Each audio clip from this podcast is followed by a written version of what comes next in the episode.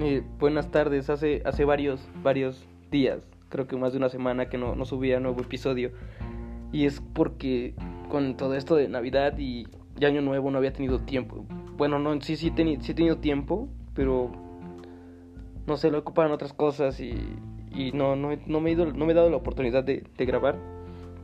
Y bueno, ya este ya, ya, ya regresé y que espero que ahora sí tengo ya estaba escuchando mis anteriores podcasts y me he dado cuenta que generalmente no lo estructuro, no tiene una estructura y no, no, no la tiene. Yo voy por la calle y se me ocurre una idea o voy escuchando algo, viendo algo y tengo la idea y la anoto en mi blog de notas. Y luego ya, porque cuando, cuando grabo el podcast nada más este nada más la leo y de ahí sale la conversación. Nada más leo ese parrafito que guardé en ese momento y lo leo y de ahí sale la conversación. El problema es que pasa otra cosa y escribo otra pequeña idea abajo de esa en, el blog de notas para que se junten, para que al final de la semana tenga varios temas de qué hablar. Y, y pues luego pasa que 3, 4, 5 ideas, el problema se ve que no, no, tengo estructurado porque resulta que la cuarta idea tenía algo que ver con la primera. Pero como no, no me pongo a estructurar bien el guion, no tengo un guion nada más conforme a esas ideas voy diciéndolo, por eso parece que a veces voy de un tema y me regreso, cambio a otro y luego me regreso al anterior. Creo que en este momento ya, ya lo tengo un poco más. Bueno, le di un repaso ahorita a lo que había escrito en esta semana y media con un grabado podcast. Y, y creo que más o menos, más o menos podría tener algo de, de concordancia, estructura. Y bueno, la primera, eh, estaba, mi mamá acaba de, de, de ver hace unos días precisamente un día después de que grabé el podcast anterior, que existe la película de, de, como si fuera la primera vez de Adam Sandler. Ella vio la película de Badir Derbez, la esa colera mexicana que sacaron. Ella pensó que la historia era, era nueva. Y nada, no, no, sé si la de Adam Sandler, porque yo, yo, la, yo vi la historia, pero en la película de Adam Sandler, la de como si fuera la primera vez, no sé si esa sea la original, si haya otra película antes de esa que, que tenía la misma historia, pero mi mamá pensaba que que la de Badir Derbez era, era nueva y una historia completamente original. Y dije, no manches, no te pases. Y, y lo, me puse a pensar, ¿cuándo, ¿cuándo fue la última vez que vimos algo nuevo? Que vimos algo realmente original. ¿Cuándo fue la última vez que tú viste algo nuevo? Que dijiste, esto, esto es nuevo, esto no lo había visto antes, esta historia no tiene concordancia con ninguna otra que haya visto antes, es totalmente diferente. Mm, y no lo sé, yo, yo, al menos yo no recuerdo cuándo fue la última vez que me pasó eso, que dije, ay, güey, esto, esto sí, sí es nuevo. Hasta los géneros musicales, las canciones de los géneros musicales, de repente escuchas una canción de un artista y la canción de otro artista y dices, güey, es prácticamente lo mismo. Pues, obviamente la letra cambia, porque no puede ser todo igual, pero pues, es lo mismo. Entonces estaba, empecé a buscar películas y decía que películas que tienen como hasta 4 o 5 refritos.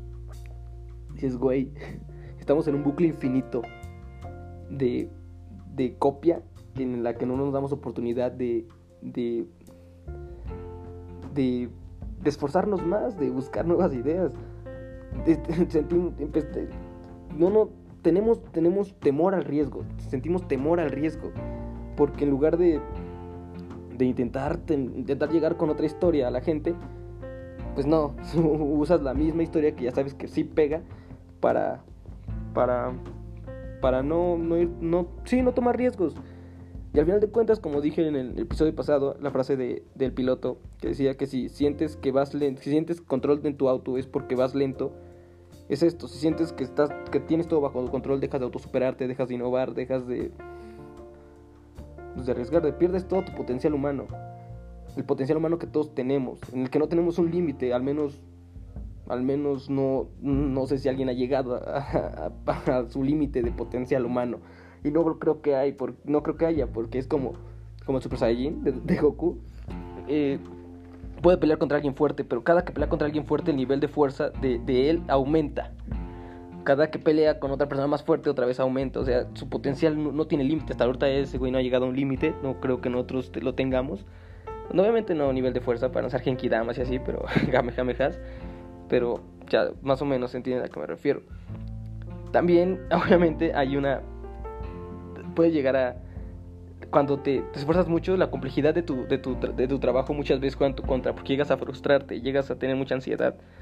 Porque, al menos aquí en México, no sé si en todo el mundo, no he viajado a otras partes del mundo, pero al menos en México, si tú te esfuerzas, si tú te esfuerzas más, estudias más, trabajas más, no significa que ganes más, que tengas mejor recompensa. Influye muchísimo la suerte y tu jerarquía sociocultural al momento de nacer o cuando te casas con alguien, qué posición ocupan en la, en, la, en, en el mapa, en, en la escala, mm, en la pirámide sociocultural del país. No, no, no, te frustres porque te esfuerzas más que otro y ganas menos. Otra, o, igual va a haber otros que están esforzando más que tú y ganan, y ganan menos que tú. O te esfuerzan menos y ganan más. Pasa, pasa, pasa aquí, pasa siempre. No debería, no es como para frustrarte. Y, y pues ya, creo que era todo. La idea en sí era, si tú te esfuerzas más, no significa que vas a ganar más, que tendrás una mejor recompensa. No pasa casi nunca. Bueno, o sea, sí pasa con otras personas cercanas, pero de repente vas a ver un vato que nació en otro tipo de condiciones, tiene mayor suerte y esforzándose menos consigue muchísimo más de lo que tú podrás conseguir, esforzándote un chingo. Y bueno, esa era la primera parte. Otra es que estaba viendo, no sé si conozcan a Isla Siniestra, está en mi top 3, top 3 de películas favoritas, sale Leonardo DiCaprio y Mark Ruffalo. No sé, mm, si no lo han visto, un pequeño resumen así en corto. Es este es, bueno, para, empezar antes de esto, para darles el resumen de la película, un resumen de, hay un libro, hay un libro que se llama Narraciones Extraordinarias de Edgar Allan Poe y hay un relato que se llama El sistema del doctor Tar y el profesor Feder, Fetter, no, no sé cómo se pronuncia, es Edgar Allan Poe y trata sobre un manicomio y un vago todo a un manicomio y, y, le pregunta que cuál es el sistema para tratar a los locos ahí, a bueno, no a los locos, escucha, ya en esta, en esta sociedad tan que a la que todo le ofende decir locos está, está mal, es mentalmente. Mentalmente. No, no sé, pero pues, locos, yo les voy a decir locos. bueno, ¿cuál es la forma para. a los pacientes? ¿Cuál es la forma para. para tratar a los pacientes? Y decía que ellos inventaron una nueva forma. El doctor Tar el profesor. Inventaron la forma de que en lugar de decirles que están locos, seguirlos en su locura. Por ejemplo, hay una de estas. Hay una. Un ejemplo que dan. Había uno que creía que era pollo y en lugar de decirle que estaba loco, le dimos de comer pura comida de pollo durante dos semanas hasta que él solito se dio cuenta que, pues, que no, que no era pollo. No sé si, creo que eso nunca lo, no sé si lleguen a poder aprobarlo en la vida real. no esté moralmente, éticamente, médicamente, psicológicamente aceptable. Pero eh, bueno, en sí eso, así funcionaba la, el manicomio. No les voy a contar la historia para que, para que lo lean. Y bueno, de eso trata porque se supone que llega Leonardo DiCaprio a, como detective, va a investigar la muerte en la, en la muerte de una paciente en esa isla, y esa isla funciona como manicomio. Y este mm, pues resulta que empieza a investigar y todo y no le dan respuesta, y siente que todo está coludido, que no que no le que, que, no encuentra nada, que todo está muy que todo está armado para que no encuentre nada. Y al final resulta que le dicen que que con él aplicaron el método de, del profesor, bueno, ese método que les conté del libro de Edgar Allan Poe, que en realidad le siguió en la corriente, pero que él estaba loco. Y se desquicia, literalmente te desquicias. Güey, ¿qué pasaría si de repente te dijeran que todo lo que estás viviendo, como tipo, ¿cómo se llama la película de, de, de Jim Carrey, en la que, en la que literalmente su vida es un programa de televisión, pero no lo sabe? Eh, ah, no, no. No me acuerdo ahorita, pero hay una película de Jim Carrey en la que literalmente toda su vida es un... Él no sabe, desde chiquito lo pusieron en un ambiente controlado, todo lo que vive, todo lo que hace tus papás, sus amigos, sus vecinos, toda la gente a la que ve, son actores. Todo está armado para que sea como... como... Pues está armado porque es un programa de televisión, él es la estrella de un programa de televisión y lo bueno, eh, lo, lo, interesante es que él no sabe que es un programa. Bueno, que, lo que iba con esto, que se desquició Leonardo DiCaprio no me acuerdo, no me acuerdo cómo se llama su personaje ahorita. Porque de repente le dicen, güey, tú es que en serio, tú estás loco. tú no eres un detective, tú, tú eres un loco de aquí, te, nada, te estamos siguiendo la corriente. ¿Cómo, cómo, qué te pasaría a ti si de repente te... Toda, todo, sí, toda tu vida te la cambian, te das cuenta que todo, todo lo que has estado viviendo ha, ha sido armado, que realmente que lo demás, lo demás que existe es una creación de tu mente, que todo está como que todo se va formando conforme vas pasando, que todo lo demás es tan blanco, Nada tiene forma, nadie, nadie es nadie, no existen. Hasta que tú pasas por ellos, interactúas con ellos, es cuando... Y, al, menos así es, es como el, el gato de Schrödinger, creo que Schrödinger, no, no sé, me está olvidando todo. todo. Eh, el que hay dos posibilidades, tienes un gato dentro de una caja, no sabes si el gato está vivo o está muerto hasta que entras de esa caja, pero el, gato que está en la caja tampoco tiene, no tiene conciencia de que hay algo afuera. Y, y nada, nada existe hasta que tú lo ves, al menos para ti nada existe hasta que tú lo ves. Si, si yo ahorita estoy en mi cuarto grabando, posiblemente todo alrededor fuera de la puerta de mi cuarto esté en blanco y se va formando a partir de que abro la puerta, voy bajando las escaleras, salgo a la calle, todo empieza a formarse para eh, empieza a formarse una simulación para que yo la vea. Está muy está muy volada, ¿no? y no estoy drogado, al menos ahorita, ¿no? y al final y, también pasó y me, empecé con eso por la siniestra y porque eh, yo no yo no yo no creo, literalmente yo no creo en, en cosas de la magia y así trucos de magia sí, pero así en magia realmente gente que lee el futuro, que hace trucos de magia reales o o que te lee las cartas o la mano o que adivina qué te va a pasar o cosas así. No creo. Pero es porque es la narrativa que nosotros le damos a nuestra vida. ¿Qué narrativa le das tú a tu vida? Una en la que no crees que eso pueda ser posible. Pero tú no le das sentido al universo. nosotros no le damos sentido al universo. Cualquier cosa es posible, literalmente cualquier cosa es posible porque el universo no tiene la obligación de actuar de forma coherente para nosotros. O sea, no porque tú digas, güey, eso no, eso no es físico, eso no es lógico, eso no es posible. No por eso el universo va a decir, ah, tienes razón. O, o la naturaleza va a decir, ah, tienes razón, no es coherente para ti. Déjame, déjame lo elimino, déjame que no exista porque para ti no es coherente. No, güey, que no, no sea coherente para ti no significa que no exista. Y es algo que, no sé, generalmente yo sí tiraba de gente que pensaba que podía ver el futuro, que podía, no sé, hacer cosas. Era como de, no mames, que pinche viejo, pinche vato loco estás enfermo, no estás drogado. Pero, güey, realmente tú, tú no tienes el control del universo, tú no decides qué es lo posible y qué no es lo imposible. Solo te queda aceptar lo que podría ser posible y, no creer en ello como Dios. No puedes no creer en Él o aceptar que no existe y creer en Él o no sé. Eh, y al final, la gente que dice que lee el futuro, los que no son charlatanes, obviamente, la gente que realmente que dicen que lee el futuro, que, que ahora que yo no creía que existieran, que todos eran charlatanes, pero con mi nueva visión de que cualquier cosa en el universo es posible, la gente que lee el futuro de verdad es, este, está, está, está demente, tiene algún sentido extra a, a nosotros, o, o, todos lo tenemos, pero aún no, o todos tenemos, o, aún no lo, no lo desarrollamos ellos tienen también ese sentido como una relación simbiótica con el resto de sus sentidos o, o simplemente lo tenemos todos y no lo hemos desarrollado. Me, también me, me volé la cabeza. también sí se escucha bien, bien volado, ¿no? Como si estuviera como, si estuviera bien ácido, pero no. no, no estoy así. y bueno, era todo lo que tenía que decir sobre, sobre eso. Hay otra, estaba viendo Exatlón. Bueno, no, me gusta ver Exatlón, me da un chingo de hueva. Pues, güeyes corriendo y haciendo.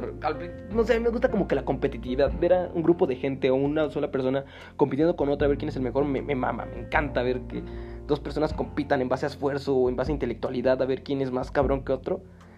Está, está muy cabrón, me, me mama. ¿no?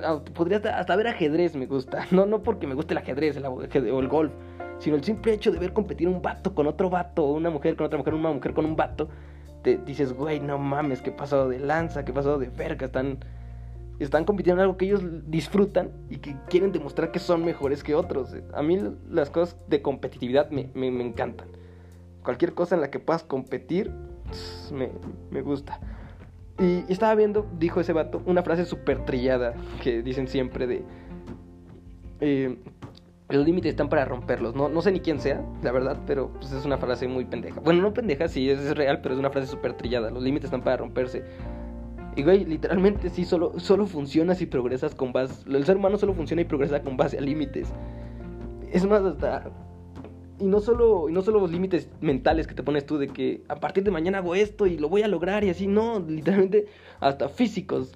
Tu cuerpo si tu cuerpo no tuviera límites, no podrías lograr nada. Imagínate, si tú tuvieras la, capacidad, la habilidad de cargar cualquier tipo de peso, este, cuando hicieras ejercicio, tu cuerpo no, no, no, no genera. Cuando levantaras pesas, no sé.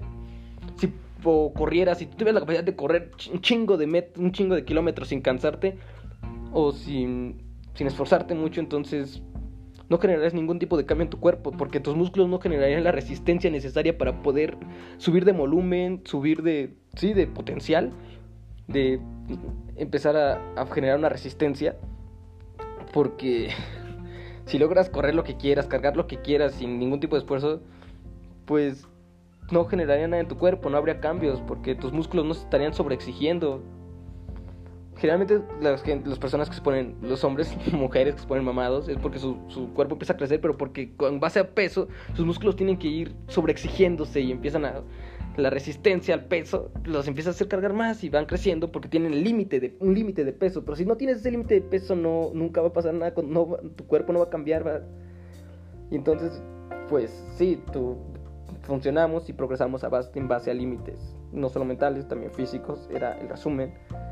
Solo quería dar como tipo explicación. Hay una frase que dice que necesitas cortar los ramas de un árbol para... No, necesitas... Sí, creo que así va. No, no, no la recuerdo. La... Es que la he leído. Varias cosas de las que digo, luego las leo. Y me gusta luego decirlas para sonar así como que más intelectual, más mamador. Pero, y, y, bueno, me gusta decirlas aquí porque generalmente en mi vida diaria es como de, no mames, si, si digo, oye, sí, sí, sí, este, no sé, digo alguna frase rara, van a decir, no mames, este güey que está, está pendejo, no sé. No, no pendejo, pero no. Me voy a ver, no sé, muy sobre exigiendo las palabras. Y ahorita como que me doy más confianza de. No, tampoco es que tampoco es que sea un pinche cabrón, que me sepa el diccionario entero ni así, pero. Ni que haya leído un chingo, pero bueno, el chiste es de que me había visto una frase que decía, necesitas cortar las ramas de un árbol para que crezca más grande y sano. Y, eso significa que entre más límites, entre más límites tengas, más, más progresas, más te esfuerzas. Porque al final, si tuvieras la posibilidad de cargar, correr, comprar o tener todo lo que quieras en tu vida, deja de tener sentido, porque obtienes todo sin esfuerzo. ¿Qué sentido tiene de intentar correr cuando puedes hacer, todos pueden hacerlo sin problema, puedes tú hacerlo sin problema? ¿Qué sentido tiene levantarte cada mañana a correr, a hacer ejercicio cuando lo puedes hacer sin esfuerzo? No tiene ningún sentido. Y, quién sabe, porque después de eso estaba platicando con una amiga y, y sí, todo, todo necesita esfuerzo y nosotros estamos acostumbrados a esforzarnos para que dicen que entre más te esfuerzas más deseas algo. Y ella me, me, me, me, me dijo, yo, bueno, yo tenía esa idea de entre más te esfuerzas, más, este, más, más te cuesta algo, más, más esfuerzo te cuesta algo, más, más, más te gusta, más... Sí, más lo aprecias. Por eso te dicen tus papás de que este, empieza a ganar todo el dinero para que veas lo que cuestan las cosas. No, no, no te das cuenta cuánto cuestan las cosas hasta que tú eres el que estás generando dinero y dices, ah, no mames, si estaba caro. o, todo se te hace caro. Lo que antes decía tu papá, no, son 10 pesos. Ahorita que ya ganas tú tu dinero y dices, ah, no mames, 10 pesos. Si compro eso ya no voy a completar para la caguama. o algo así. Y, y yo pensaba que, bueno, yo sigo pensando que todos, que todo, todo lo que más aprecias, lo aprecias porque te costó trabajo. Pero ella dijo que bueno, ella generalmente sí me escucha, así que va a escuchar esto, que estamos acostumbrados al éxito inmediato. Por, eh, como ejemplo está TikTok. Eh, TikTok subes un video y no sé, las mujeres, al menos no, no quiero sexualizar ni nada, pero al menos ves a las mujeres y la mayoría de los videos que me aparecen de mujeres son, no sé, haciendo bailes o mostrando del trasero o algo así y tienen un chingo de likes, un chingo de seguidores. Y es que todos esperan triunfar ahorita sin esfuerzo. No sé, ascender rápido en el trabajo, conseguir dinero rápido, simplemente dejar de estudiar por obtener dinero a corto plazo. Y ahora hace mostrar el trasero y hacer bailes pendejos por, por seguidores. Éxito inmediato. Ya no, ya no disfrutas de conseguir uno y después diez y después cien y después mil y después un millón como lo hacían los youtubers de antes que tuvieron que, la, tuvieron que pelársela para obtener, para obtener toda la cantidad de seguidores que tienen ahora los nuevos, de repente, no sé, subes un video. No, es un cookie love, los mamones de Juan de Dios Pantoja y que suben un video de media hora platicando cualquier pendejada. Chingos de visitas, chingos, millones de seguidores. dices, no mames, qué pedo. ¿Qué, ¿Por qué? Es lo que le criticaban a la tele y, y ahora lo ves en YouTube y, güey, lo he visto con mi hermano. Hay un programa que se llama... Eh, Me caigo de risa, me caigo de risa. güey, está en la tele y todo era como de no mames, no, es que ya la tele ya pasó de moda, güey, ya pinches programas feos y ahorita podemos ver lo que queramos, cualquier... Nosotros somos más intelectuales, vamos a ver este documentales en internet, porque lo que está en la tele, las pendejadas de la tele no, no, me, no me llaman la atención, o no, a mí me gusta más de música y las pendejadas que ponen en la tele de música no, no me gustan. Pues, güey, de tanto pinche contenido que hay en internet, mi hermano no se pone a ver, me caigo de risa en YouTube, güey. güey, me, saca de quicio. Y dices, no mames, literalmente estamos, estamos en la era de la innovación. De todo, hay un chingo de información allá afuera. Literalmente un chingo para... No para especializarte en algo, pero al menos saber un poco de un chingo de temas. Para verte mamador. Pero no, güey. De tanto que hay, te pones a ver un programa de tele en internet. Está, está muy cabrón. Y es que la gente no sabe lo que quiere. Está en contra de la innovación porque tiene miedo. Tiene, no sé, te teme al riesgo, como dije antes. Hay una frase, no me acuerdo quién era, creo que de Tim Ferriss o algo así. Si le dices, si le hubieras preguntado a la gente que si quería autos, hubieran preferido caballos más rápidos. Están en contra de la innovación. porque no saben lo que quieren. Está muy cabrón. Y, me, me, mama esa frase. De hecho, luego la digo, la digo a veces. Últimamente la he dicho muy seguido porque, bueno, de hace como 3 o 4 meses que la, que la escuché. Si le dices, si les hubieras preguntado a la gente qué, querían, si querían auto o caballo, ellos hubieran si querían autos, ellos hubieran preferido caballos más rápidos. y pues está, está cabrón. Em, a ver, ¿qué, ¿qué, otra cosa tenía? Ya, ya llevo como 21 minutos que igual esto lo podría hacer para otro, porque sí me quedan varias. Solo... Ah, bueno, haciendo... Continuando lo de... Lo de los TikTokers, lo de los YouTubers, ahora que hacen cualquier pendejada y, que la gente no sabe lo que quiere. Eh, no sé, iba a decir algo como sé fiel a tu estilo y nunca nadie va a estar de acuerdo contigo. Mm, no sé, tenía, tenía esas frases escritas y me acuerdo que iba, que tenía como que algo en mi cabeza de lo que iba a platicar con, de acuerdo a esas, a esas frases. Pero no. Solo me queda igual una frase que, que, esta sí es de Tim First, la anterior no me acuerdo quién era. Que si te concentras en que le guste a todos, no le, no le va a encantar a nadie. Mm, significa que si te concentras... Ah, sí, güey, ya me acordé por qué la escribí. Ahorita espera. Hay un pendejazo. Un güey que era un pendejo, era una mierda en la escuela. Una mierda, esos güeyes que te. A mí al menos no me hacía nada, pero al menos. No, no mames, si una vez me rompió mi goma el hijo de su puta madre. Le presté una goma en un examen, creo. No me la regresó hecho, hechos pinches pedacitos el hijo de su puta. No, no. Bueno, eso fue lo peor que me hizo a mí y, me bien culero. Desde la comunidad de mi privilegio de no haber sido agredido. pero bueno, ese güey de repente eh, estaba en Facebook y me apareció una de sus historias. Generalmente no me aparecen porque pues no es como que lo siga mucho. y ahora resulta que es vegetariano, ah, no es vegano, pro vida, mm, feminista, mm, inclusivo, inclusive, es, este, es de todo. O sea, y, y me di cuenta de que yo, bueno, yo, yo no soy vegano. por lo demás, o sea, yo sí considero que deberías, que está bien, respeto a las mujeres, oportunidad a, tener una competencia, no, no, una, no, este, no privilegio encima de los hombres, sino una competencia leal con los demás, con las demás personas, hombres y mujeres, mm, pero, pero, y, te, empiezas a pensar que si realmente todo lo que, todos los movimientos en los que estás, no, no, no, no activamente, sino desde la comunidad de tu computadora, diciendo, güey, sí soy feminista, sí soy soy vegano, si realmente es porque, porque lo sientes, porque te has investigado, porque lo has, quieres apoyar, tipo, tipo lo del aborto, o porque literalmente es lo que está políticamente correcto ahorita, correcto, lo que es políticamente correcto ahorita. Realmente todas las ideas que tienes son porque les has dado el tiempo de, de estudiarlas, de, de... Sí, de de formarte un, criterio propio y no solo dejarte llevar porque es lo que está políticamente correcto, aceptado ahorita. y eso venía la frase, si te concentras en que le guste a todos, en gustarle a todos, no le vas a encantar a nadie, nada más van a ser como el morro X sin, sin, sin, sin, sí, sin criterio propio, sin validación normal. Y, y está cabrón. Y, ya creo que tenía, mira, lo que decía de, de estructurar lo, lo, que iba a decir y, y aterrizar las ideas. Tengo, tengo un, un pequeño un pequeño parrafito aquí de de lo de de lo de de lo de los TikTokers que tienen bueno, el tema no era ese, sino sino el éxito inmediato. Pero estamos en una época en la que podemos desarrollar nuestros proyectos literalmente por nuestra cuenta. No necesitamos, si quieres sacar un libro, no necesitas una editorial. Si quieres sacar una canción, necesitas una disquera. Puedes crearte a ti mismo, literalmente crearte a ti mismo. Si te gusta hablar, puedes sacar un podcast no, no tenemos necesidad de nadie para crearnos a nosotros mismos. Y el problema es de que te de que le des su lugar, que, que realmente ames lo que estás haciendo, que realmente le des su lugar al arte que estás produciendo.